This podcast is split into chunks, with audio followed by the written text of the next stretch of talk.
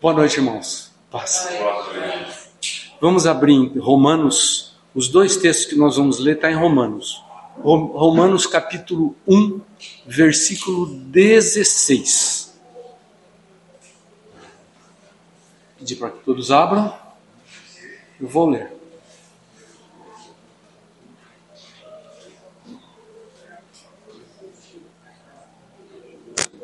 Será que precisa de microfone?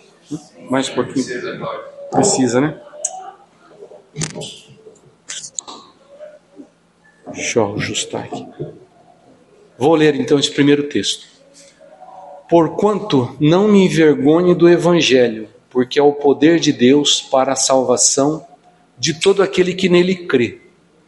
E também Romanos 14, como já está em Romanos, só chegaram no versículo 14, a partir do versículo 19. Se você puder deixar aí marcado em Romanos, esse Romanos 1,16. E vamos ver agora Romanos capítulo 14, versículo 17 a 19. Porquanto o reino de Deus não é comida nem bebida, mas justiça, paz e alegrias no Espírito Santo. Pois quem serve a Cristo desta forma é agradável a Deus e estimado por todas as pessoas. Por isso, esforcemo-nos em promover tudo quanto conduz à paz e ao aperfeiçoamento mútuo. Amém? Graças a Deus por esses dois textos.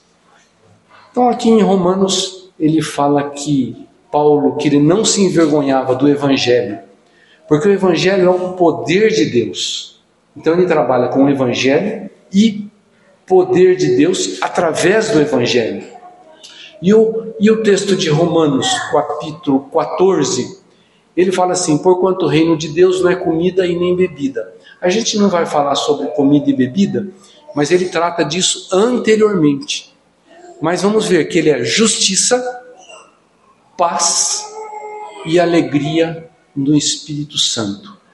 Pois quem serve a Cristo é agradável a Deus. Ou seja, se você serve a Cristo, você é agradável a Deus. Deus se agrada de você.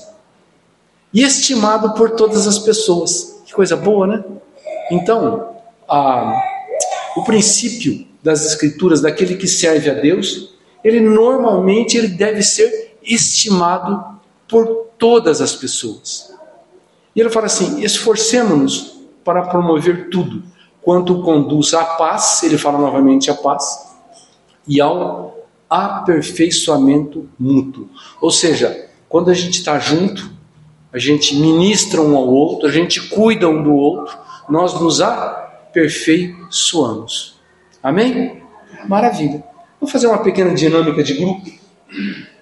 Nesse momento, o Cláudio pegou uma sacola plástica com um pote dentro e exibiu para todos. Não dá para saber o que tem aqui, né? Não dá. Assim não vale, né, irmão? Não. Como que pode? Quem falou que não pode manteiga? Mariana, você estragou meu negócio aqui, cara. Que? Visão de raio-x, meu. Que que é isso? Não dá para mim ver porque tá fechado, né? Mas é quase, hein? Quase. É. Nesse momento, o Cláudio retirou o pote de dentro da sacola plástica. Aqui está escrito manteiga. Como é que você sabia? manteiga de primeira qualidade com sal. Não, essa é demais. Revelação, o que, que é? Pois é mas a gente não sabe o que tem no pacotinho, a gente vê aqui, a gente não sabe também o que tem aqui dentro. Porque muitas vezes o Evangelho nos é apresentado de uma maneira que a gente não reconhece. Eu não sei o que tem aqui dentro, mas eu vou mostrar para vocês o que tem aqui dentro.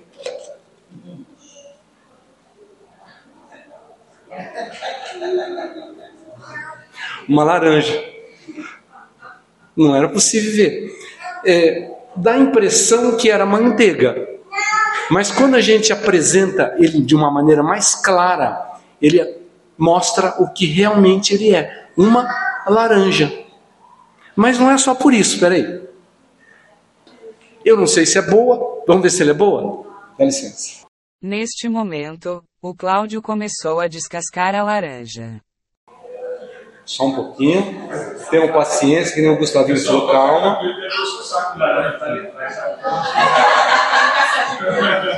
Que delícia. Agora eu experimentei. Eu vi que ela é boa.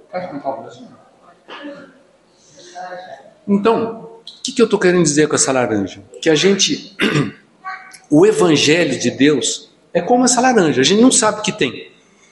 Mas quando a gente apresenta o Evangelho de uma maneira clara, de uma maneira que as pessoas compreendam, de uma maneira que as pessoas experimentem, aí sim ele se torna bom. O Evangelho tem que ser bom. Bom, o que, que eu estou falando para vocês? Que nós temos que levar uma, uma, uma mensagem do Evangelho de uma forma clara, compreensível, prática e que tenha o poder de transformar as vidas.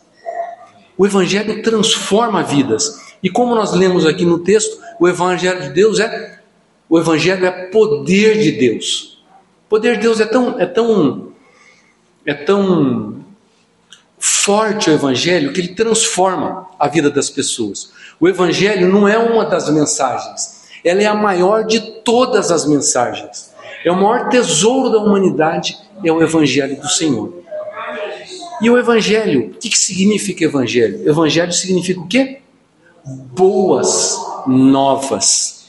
Vamos ver se tem boas, essa laranja boa é muito doce, gente. Novas são novidades, são notícias. Então o evangelho significa notícias boas. Que notícias boas são essas? De que Deus veio à terra e nos trouxe salvação. Que salvação! Bem, é, a gente sempre fala assim: olha, eu estou salvo, então eu vou para o céu. Amém? Isso é uma verdade? É uma verdade. Eu experimento esse evangelho, vejo que ele é bom, transmito para as pessoas, para as pessoas que compreendam, porque muitas vezes o evangelho não é de uma maneira compreensível, irmãos. As pessoas não sabem. Às vezes você cresce, às vezes a pessoa cresce, já está adulta, anos na igreja e não sabe exatamente qual é o evangelho. Então, este evangelho que a Bíblia fala do reino de Deus, essa boa nova, é que hoje nós temos salvação em Cristo. Nós sabemos isso. E Jesus fala o que?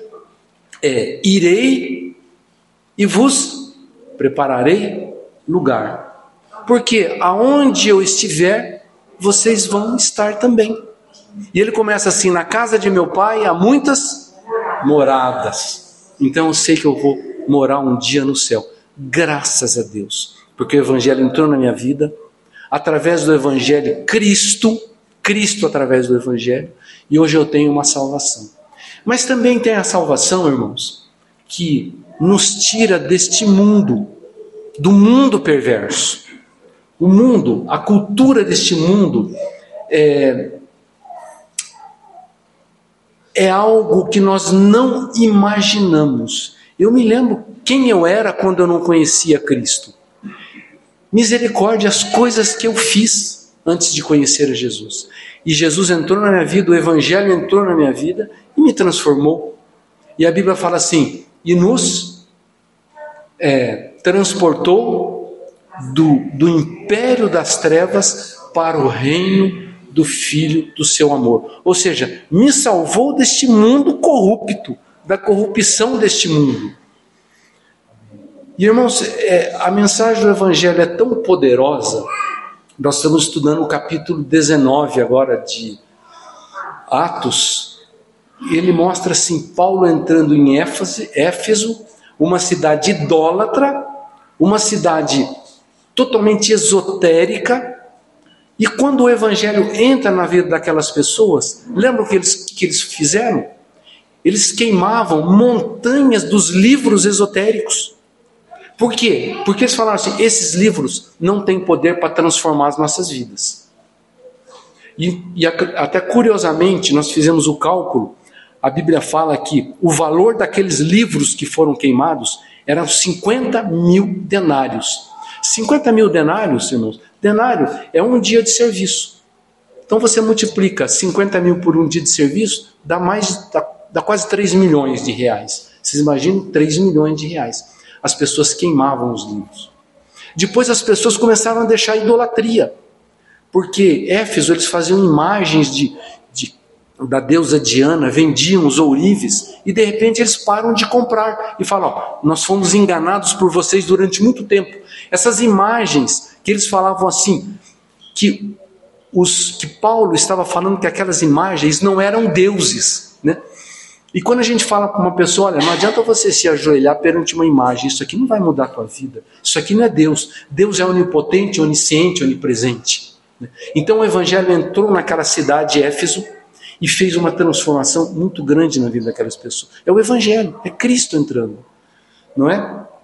E ao longo dos séculos, essa mensagem foi sendo transmitida, foi sendo transmitida ao longo dos séculos e transformando vidas, porque o evangelho é poder de Deus na vida da pessoa, das pessoas.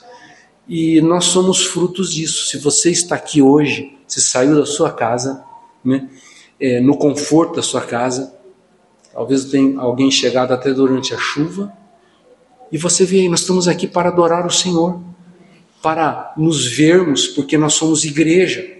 O que que faz isso? O que que faz a gente ir lá na Bete, a gente fazer tantas coisas? É o Evangelho que entrou nas nossas vidas. E eu quero dizer para vocês que a laranja somos nós. Essa laranja aqui somos nós. As pessoas vão experimentar o Evangelho através da nossa vida. E vão ver se isso é bom, esse, essa laranja aqui é boa, é muito boa. E quando eles provam e vejam que ela e veem que a laranja é boa, é doce, eles vão querer isso. Vou contar uma coisa aqui para vocês, não sei quem foi na naquela feira nipo brasileira. Alguém foi na feira nipo brasileira? Foi? Eu fui, a Regina foi. Nunca tinha ido naquela feira. Eu fiquei impressionado, encontramos a Miriam lá, né, Miriam? impressionado com aquela, com aquela feira. Quanta coisa que eu vi ali. Mas uma das coisas que me chamou a atenção naquela feira, irmãos, é que uma amiga nossa, que estava em frente à Miriam lá, estava com uma barraquinha lá também, e falou assim: Cláudio, é, vai lá naquele stand, você pode experimentar as frutas o tanto que você quiser. E você compra se você quiser. Ela falou: tem cada fruta doce, doce, doce, doce. A hora que eu passei vi aquelas frutas, eu falei, vamos entrar? Eu fiquei, entra, não entra, né? Só tinha fruta exótica, irmãos. Aí eu cheguei lá, estava escrito lá cereja. Nunca vi uma cereja daquela lá. Peguei, você pegou aquela cereja? Meu Deus do céu. Vocês já viram, já comeram alguma fruta que virou, que você virou o olho? Meu Deus, que delícia! Eu peguei aquela cereja, gente, eu nunca vi uma coisa daquele jeito mas era 220 reais o quilo. As pessoas experimentavam, irmãos, e compravam, nem que seja 100 gramas, um pouquinho assim, as pessoas eram de tão doce. Mostrou uma outra, e você podia experimentar tanto que você queria, não pagava nada. E tinha uma outra fruta, e o cara acho que gostou de mim, e ele falou: vem cá, vem cá, vem cá, é, experimenta essa fruta. Era uma fruta preta, casca dura, e ele falou: Tá vendo aqui uma porção de risquinho? Eu falei: Cada risquinho é uma frutinha que tem dentro dela. Ele cortou aquela, aquela casca preta e dentro estava cheio de umas frutinhas brancas. Ele falou assim: Isso aqui é, é o néctar dos deuses. Eu falei assim: Quero experimentar. Eu, Meu Deus! Ele falou assim: A Rainha Elizabeth comia dessa fruta, aquela coisa toda. Gente, tudo 190, 200 e poucos reais o quilo. Ele falou: Não, pode levar, eu te faço 190.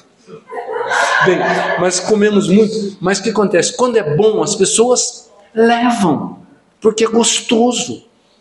Entende? Então, é, as pessoas vão experimentar. Sabe essas coisinhas pequenas da vida que a gente tem que dar valor e tirar uma lição? O que Deus está falando com coisas pequenas?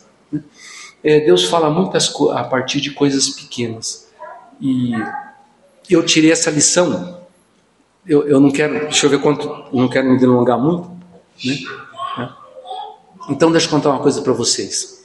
Eu comecei a perceber, preste atenção, eu comecei a perceber que pequenas experiências na minha vida era Deus falando. Aí eu peguei, eu, eu, eu sigo um, um fotógrafo no Instagram, que ele é do estado de Maine, nos Estados Unidos, um americano. E ele coloca lá na apresentação dele, ele fala assim: vocês sabem a minha técnica. Ele fala em inglês, né, porque ele é americano. É, eu só tiro fotos de trifles. Trifles em inglês é coisa sem, sem valor. É coisa, são coisas ninharinhas, ninharias. Mas, irmãos, ele tira cada foto. Por exemplo, ele está passando vê uma casa velha de madeira caindo aos pedaços. Ele vai lá e fotografa. Mas é uma coisa tão bonita que eu falo, como que pode esse cara tirar foto de uma casa de madeira velha caindo aos pedaços? Ele fala assim, mas tem uma beleza. Você tem que aprender a ver as coisas boas que acontecem nos pequenos detalhes, nas coisas sem valor. Então eu fui, aí que eu fiz, eu passei na livraria, comprei um livro e escrevi assim: minhas experiências, my experiences on truthfuls, minhas experiências em coisas sem sentido, sem valor. Sem sentido não, sem valor, ninharias. Eu comecei a escrever quantas coisas pequenininhas que acontecem na minha vida, mas que Deus falando de uma maneira poderosa para a gente. Então preste atenção nas coisas pequenas. Uma delas foi nesta feira que eu falei, Deus está falando comigo nessa feira aqui. Então Deus está falando, preste atenção que Deus está falando em todas as coisas. Então, irmãos, a gente está falando desse evangelho transformador, desse evangelho que é paz, alegria e o que mais? Justiça. Justiça.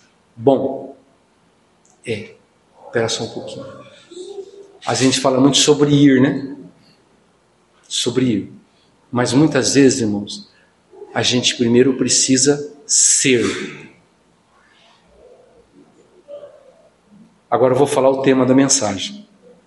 O tema da mensagem é a teoria das janelas quebradas e o reino de Deus. Que estranho, hein? Teoria, esse é o tema da nossa ministração hoje. A teoria das janelas quebradas e o reino de Deus.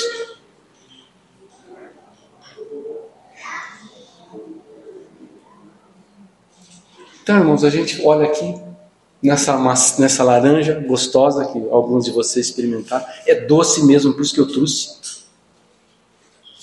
Eu falo assim, mas como é que eu vou transmitir esse evangelho de poder de alegria, de justiça. Se a minha vida está bagunçada, estou com tantos problemas que eu não estou nem conseguindo cuidar da minha vida, vou cuidar da vida do outro. Tô com, tenho enfermidade na minha vida, tenho problemas de relacionamentos profundos, estou com um problema familiar, talvez um problema financeiro. Vou que como é que eu tenho condições de ministrar um evangelho tão bom de poder como este? Então a gente vai ver a teoria das janelas quebradas e o reino de Deus. Eu não estou falando, irmãos, para nós sermos super crentes. Um grande problema é a pessoa que querer ser super crente. Esse é um problema. A pessoa que é pobre espiritualmente é uma coisa, e a pessoa que é, se acha super crente também é um problema. Eu estou falando de uma vida cristã normal, do dia a dia, com os nossos problemas, com as nossas dificuldades. Todos nós temos, eu tenho, e não são poucos que nós temos. A gente fala assim: como eu vou levar um, um evangelho desse daí? Então a vida cristã normal é aquela vida em que a gente trabalha, a gente se diverte, a gente ri, nós temos o nosso, nosso lazer, a gente se, se, já falei, a gente se alegra, mas nós somos estimados porque nós tem, tem alguma coisa diferente em nós. Em Porto Rico aconteceu uma coisa interessante, preste atenção. Eu estava com lá no Mirante, eu, a Regina, a Luísa e a Raquel. Irmãos, e começou a vir uma tempestade tão forte. Eu nunca vi uma tempestade daquele jeito. Não deu tempo da gente chegar no carro. Pensou, dá uma impressão que ia levar a gente a tempestade. Eu fiquei muito assustado. Eu vi a árvore, falei: essa árvore vai cair em cima de mim. Eu corri, peguei a Luísa, corri para o carro e a gente estava conversando com um casal. Eles estavam com mais três filhos. E, e aquele casal estava a pé ali. Eu falei, vão morrer aqui nesse troço. Só para vocês terem uma ideia, minha casa destelhou lá. Foi assim, arrasou a cidade, tão forte que foi. Foi um furacão que houve lá. E eu falei, quer saber uma coisa? Eu vou dar uma carona para vocês. Aí eu falei, não cabia, porque tinha cadeirinha, aquela coisa toda. Eu falei, se vira que entra, vai no colo um do outro. E, e, e um casal mais três filhos entraram dentro, casal meio hippie, tá? Entraram dentro e nós fomos levando, levando ele. E ele começou a fazer pergunta. Né? Eles ficaram, como que numa tempestade dessa, caindo o mundo, esse pessoal manda a gente entrar no carro que não cabe todo mundo. Ele falou: Você é crente? Ou você é católico? alguma coisa. Tá vendo as coisas pequenas que acontecem? Eu falei, olha, eu sou de, de linha evangélica, mas a gente a gente serve a Deus. Por quê? Porque aquela atitude impactou. E eles terminaram. Oi? São, são anjos. Gente, o casal era hippie aquela turma lá. Sabe, sabe uma mulher estranha? Ele estava falando uns troços sem sentido para mim lá. Negócio de esoterismo, não sei o que lá é, tatuagem, sabe? E de repente, ele começou, Deus abençoe, viu? Deus abençoe, muito obrigado. Deixamos ele na casa deles e aquilo impactou, não falamos de Deus, mas aquilo impactou a vida deles. Então, essas atitudes que a gente faz mostram esse evangelho que muda as vidas. Agora, minha vida é tão bagunçada, como é que eu vou que eu vou fazer, hein? Uma correria, estou com tanto problema, eu não tenho tempo nem de cuidar das minhas coisas pessoais, quanto mais levar o evangelho para tudo. Porque levar o evangelho dá trabalho. Não é, não é reverendo, não é Júnior. Não é mole, só Deus sabe, né? Então nós sofremos, irmãos, todos nós sofremos. Todos nós sofremos. Ninguém deixa de sofrer. Agora eu vou fazer uma pergunta para você. Você vai sair daqui hoje, levantar a tua cadeira, não vai? Você vai para onde? Para tua casa. Você vai lá, você tem uma cama para dormir? Tem. Tem um travesseiro? Jesus sofreu mais que nós. Sabe o que Jesus falava? É, as aves têm os seus ninhos, as raposas têm os seus covis, mas o filho do homem não tem nem onde reclinar a cabeça, nem onde repousar. Jesus não tinha uma casa para ficar. A gente começa a ver a história de Cristo, quanto ele sofreu.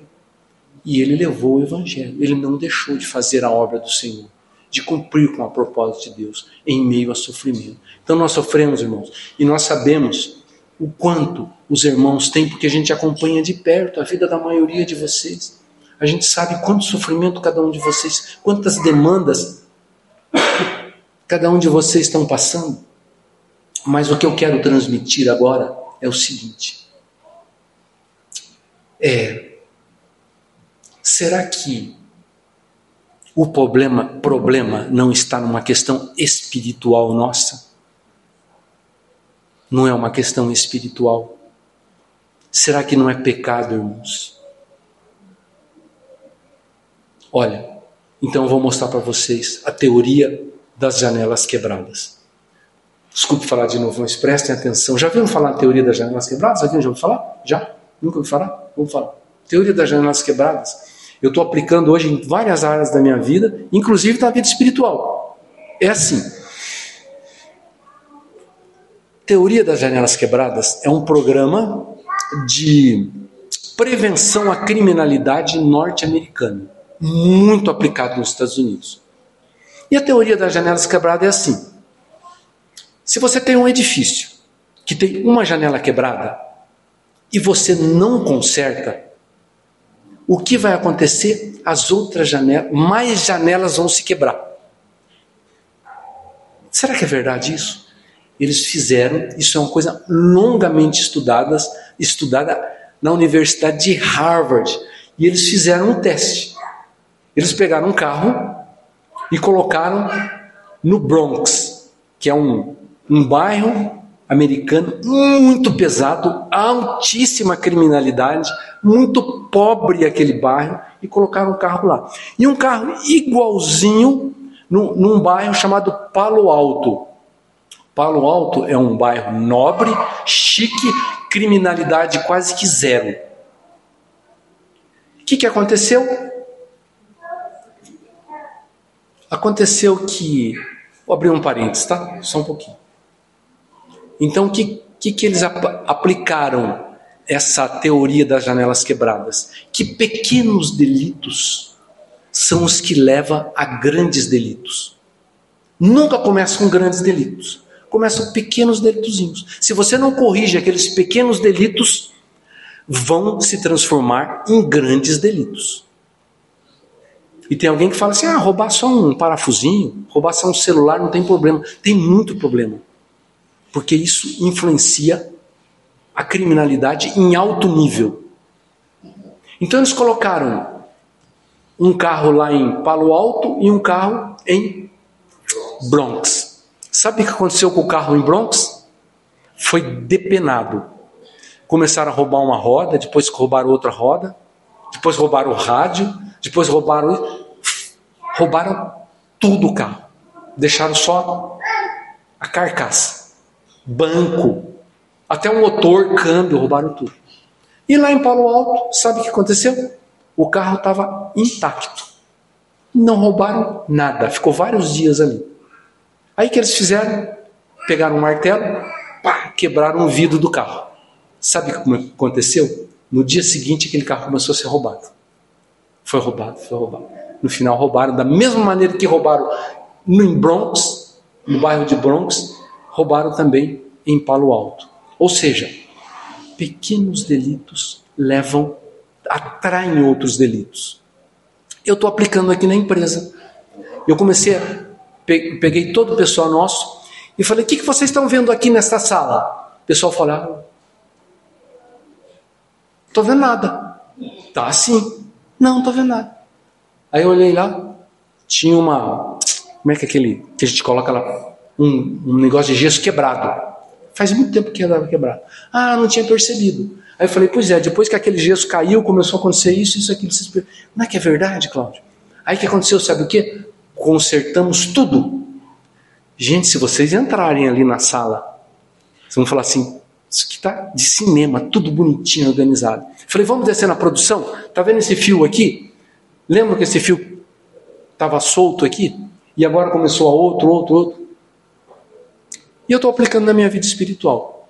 Eu estou percebendo, irmãos, que pequenas, pequenos pecados que eu não corrijo, eles atrapalham grandemente a minha vida espiritual.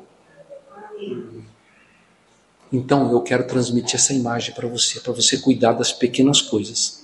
Eu tenho visto pessoas fracas espiritualmente, que não se desenvolvem que não atingem a plenitude que Deus tem para a sua vida, porque vão deixando pequenas coisinhas tomarem contas, conta. E de repente, quando vê, está tudo tomado.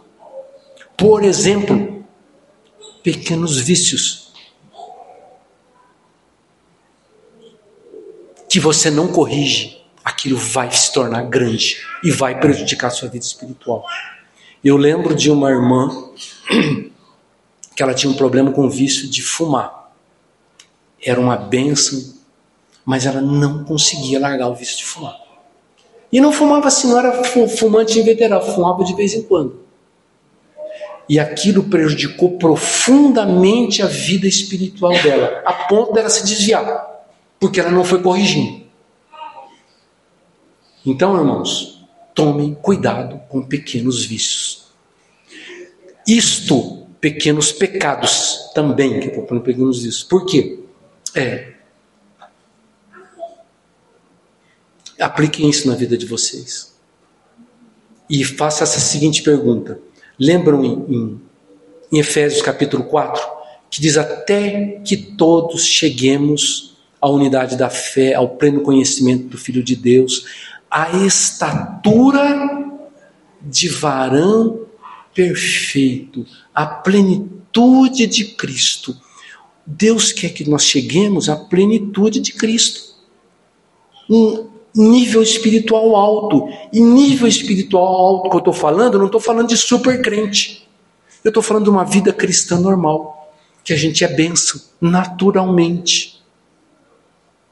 Corrija as pequenas coisas. Vou falar uma coisa para vocês. Cuidado com o WhatsApp. A gente se esqueceu, né? Virou, antigamente a gente falava, né? WhatsApp, WhatsApp, quando estava no comecinho. Hoje, eu uso muito o WhatsApp. Fala, eu uso muito o WhatsApp. Mas eu tenho percebido que se eu não tomar cuidado, ele está tirando tempo de coisas que ocupam o lugar que elas não deveriam ocupar. É o tempo, precioso tempo. Então, sabe o que eu tenho feito? Eu tenho falado, não. Tem 200 grupos lá. Não ouço mensagens, ouço uma ou outra. Estou evitando, porque isso afeta a nossa vida espiritual. Então tome cuidado com o tempo que você está gastando. Onde você coloca os olhos? Cuidado aonde você coloca os olhos, principalmente os homens. Porque muitos pecados são vícios. Você acaba acostumando a olhar algumas coisas que não devem olhar. Então, cuidado com os olhos. Cuidado com os olhos. Esses pequenos pecadinhos prejudicam a nossa vida espiritual. A gente se sente fraco e a gente fala assim: como que eu vou levar esse evangelho, essa doçura que tem aqui? Estou tão fraco espiritualmente. Porque não está investindo, porque está deixando pequenas coisinhas tomar lugar de coisas importantes na sua vida.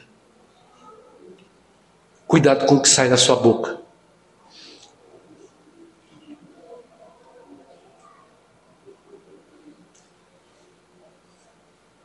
Às vezes vejo pessoas falar palavrão. Muito palavrão. Sabe um palavrãozinho? Crentes que já estão há algum tempo já e pá. Falei, meu Deus, como que pode? Nessa época, nessa altura do campeonato, falar palavrão, conhecendo as escrituras. É uma coisinha pequenininha, mas são os pequenos delitos que nos levam a coisas maiores. Então a Bíblia fala assim: por que, que a gente deve cuidar com os olhos? Se os teus olhos forem bons, todo o teu corpo será luminoso. Não proceda da tua boca nenhuma palavra torpe. E se acontecer, irmão, pede perdão. E eu não vou falar mais coisas, porque a gente são coisas que agora cada um de vocês, cada um de, de nós, a gente vai refletir nessas pequenas coisinhas que nos esfriam e quando a gente percebe, quando a gente. aquela ditado popular, né? Quando se você cochilar, o cachimbo cai, né? Irmãos, vida de independência. Cuidado, nós somos igrejas. Igreja não vive. Não viva a vida independente. Eu fiquei muito contente quando uma irmã do nosso grupo, ela passou uma mensagem falando: nós vamos começar a cuidar de um casal. É, e eu queria a bênção do, dos pastores. Eu falei, meu Deus do céu, que coisa boa. Ela está se inserindo no corpo. Já foi abençoado. Eu falei assim, não, não tenho, né? Mas a atitude da pessoa vai abençoar a vida dela. Sabe? A gente não pode ser independente no corpo. A gente fala tanto sobre ser discípulo. Então, se você for fazer alguma coisa na igreja, Fale com seus pastores, fale com seus líderes de grupo. Está em dúvida em alguma coisa? Não leve uma vida independente, vamos ser igreja, coisa que a gente tem falado há tanto tempo. Pequenas coisinhas, irmão, vão fazer uma diferença enorme na nossa vida. Trato com finanças, cuidado com, com o trato com suas finanças. Aonde que você, aonde que você aplica aquilo que Deus te dá? Não precisa de falar de dízimo, de oferta, porque a nossa igreja é uma bênção. É, Deus tem nos dado graça da gente ter sempre a nossa congregação teve muito mais, sempre, desculpa, a nossa congregação sempre teve para dar. Nunca nos faltou. E nós temos sempre sobrando. Dou graças a Deus pela vida de vocês, que quase todos são dizimistas, são ofertantes, isso é benção. Mas cuidado. Não, não, não, cuidado com, com aquilo que você recebe do Senhor. Amém? Amém. Glória a Deus. Então, para encerrar, vou contar para vocês a história do beduíno e do camelo. Conta a história hoje. Estava o deserto, um frio danado. Você sabe que no deserto é muito frio à noite. De dia, muito calor. À noite é frio. Sabe por que, que o deserto é frio à noite? Chega abaixo de zero? Porque não tem umidade. Se não tem umidade, não tem nada que segure o calor. Então à noite é muito frio, abaixo de zero. Às vezes, zero e abaixo de zero. Estava frio, o beduíno armou a tenda dele, armou a tenda dele, entrou lá dentro e o camelo abriu um pedacinho do zíper, não tinha zíper aquela hora, falou: Ô beduíno, deixa eu colocar minha patinha aqui dentro porque está tão frio. Beduíno falou: tá bom, coloca a patinha. Ele colocou a patinha. Posso colocar outra patinha? Ah, rapaz, está de brincadeira comigo. Aí o camelo colocou outra patinha. Quando o beduíno acordou, ele estava fora da barraca e o camelo estava dentro da barraca. Eu estou querendo saber o que eu dizer com isso?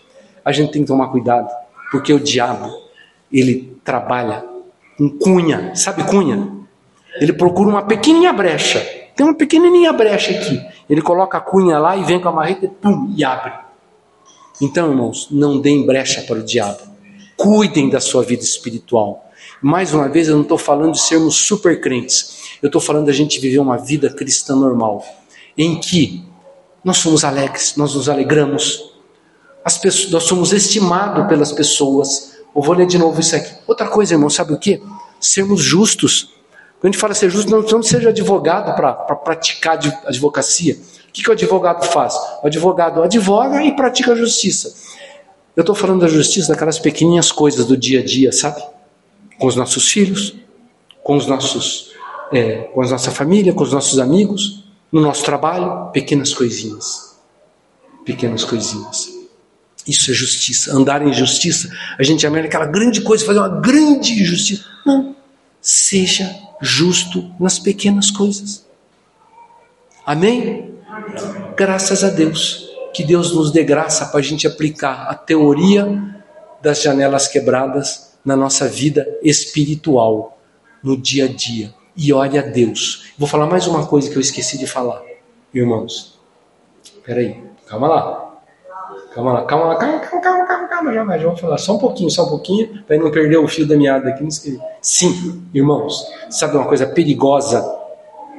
Perigosíssima é você não não ter consciência do pecado.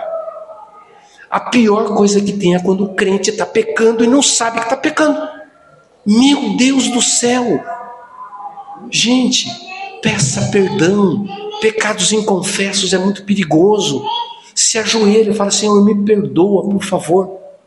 Senhor, fala que faça que nem o rei Davi. Mostra-me, é, esquadrinha o meu coração e vê se há em mim algum caminho mau e guia-me pela vereda da justiça. Amém? Então, irmãos, consciência do pecado. Pode falar, Alisson. João Brown. Oi? Sim, por favor.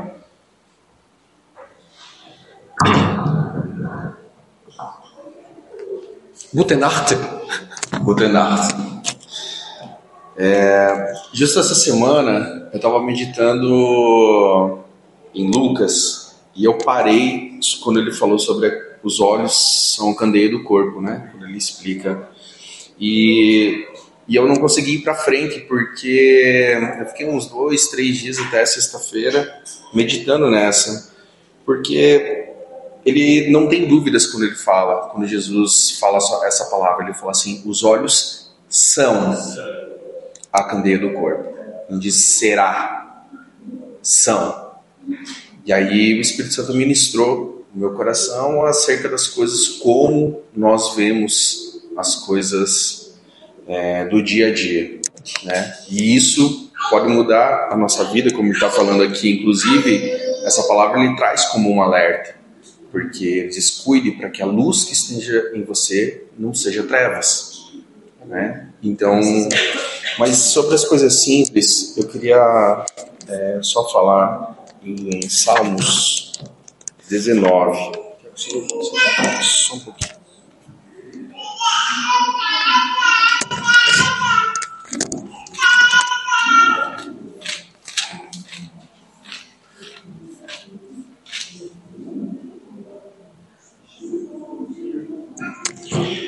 Fala assim: os céus declaram a glória de Deus, o firmamento proclama a obra de suas mãos. Um dia fala disso a outro dia, e uma noite o revela a outra noite.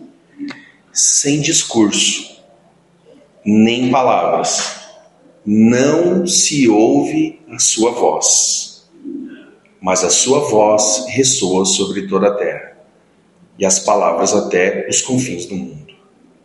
Eu fiquei muito tempo meditando nesses versículos e eu entendi que as coisas simples da vida, que nós não contemplamos, que é a viração do dia, ele fala assim: que os céus declaram a glória do Senhor, e a noite no firmamento a obra das suas mãos. E ele fala assim que Deus fala dessas coisas, só que em silêncio. Um dia ele fala outro dia, e uma noite ele fala outra noite, e não ouve a voz. Ele não pede para ninguém, olha, ele não anuncia, olha, estou fazendo a viração do dia, do dia para a noite. Olha, estou fazendo o sol acordar. E o sistema que nós somos inseridos nesse mundo que jaz no maligno não nos permite, infelizmente, contemplar essas pequenas coisas, simples coisas que declaram a glória de Deus. Seis da tarde nós estamos na correria para pegar filho, para ir no mercado, para não sei o que, e o Senhor está lá, fazendo tudo em silêncio. E nós não paramos para contemplar as pequenas coisas. Amém. Obrigado. Quem, que é? Quem queria dar uma palavra? Para se alguém levantou a mão aqui. Isaías? Sobre a palavra, são as raposinhas pequenas que destroem a vinha. Amém. Cuide raposinhas pequenas, são elas que. Exatamente. São as coisinhas pequenas. Vamos fechar os olhos? E o que eu vou pedir para você? Que você faça uma breve reflexão agora se tem alguma coisa pequenininha que você precisa acertar, não deixa para trás.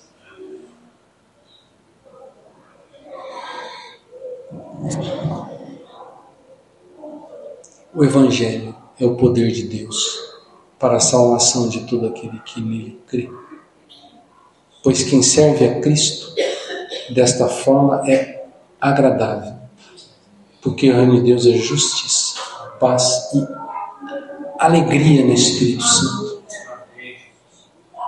Mas uma coisa que eu me corrijo muito é para não ficar sisudo. Deus nos guarde, que nos deu sempre alegria, para que laranja que somos nós sejamos sempre agradáveis àqueles que estão ao nosso redor, de uma forma natural simples, simples, Pai. Simples.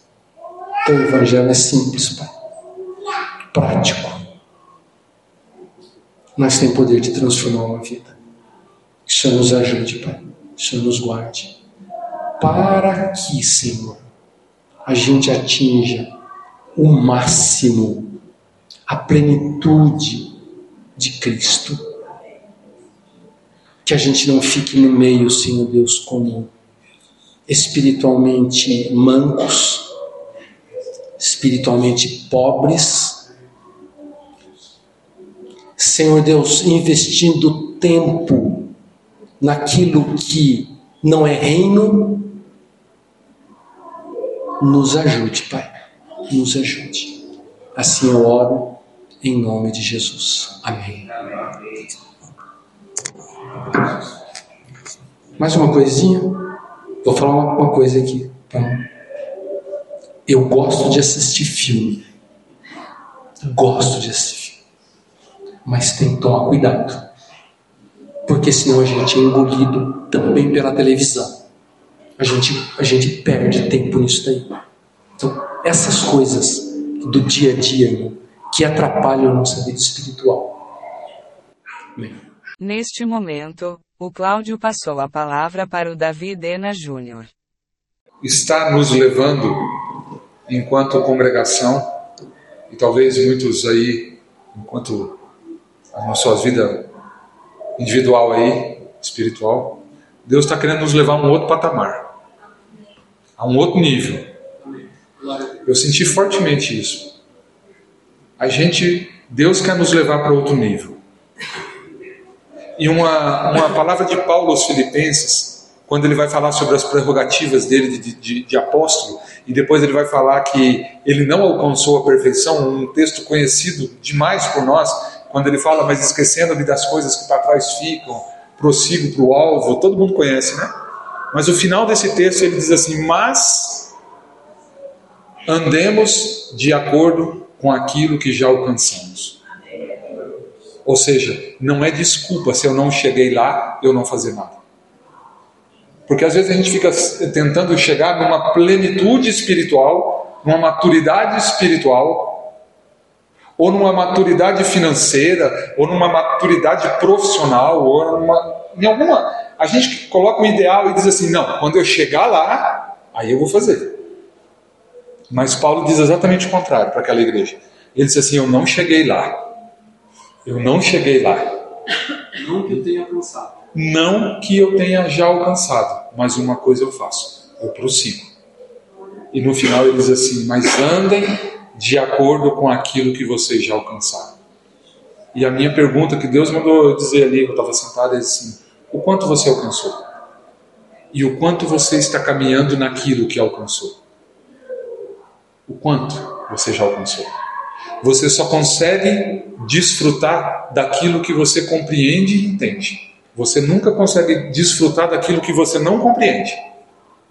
Quando o Cláudio começou a falar sobre o Evangelho, eu me lembrei rapidamente da explicação de Jesus, a parábola do semeador, quando ele diz assim: aquela palavra, aquela semente que caiu entre os espinhos, são aquelas que caíram e a pessoa não compreendeu o Evangelho. E o diabo veio e arrancou do coração.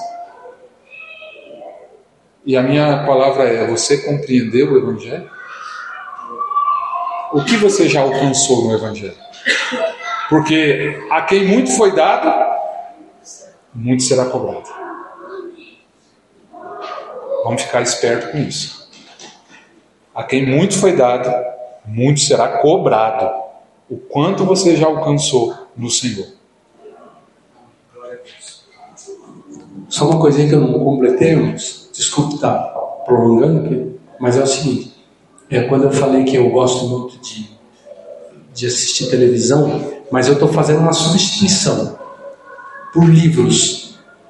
E eu falei assim: eu vou aprender leitura dinâmica e eu quero ler muito. Já há anos que eu tenho praticado a leitura dinâmica, mas eu falei assim: eu quero ver se eu leio 10 livros por mês.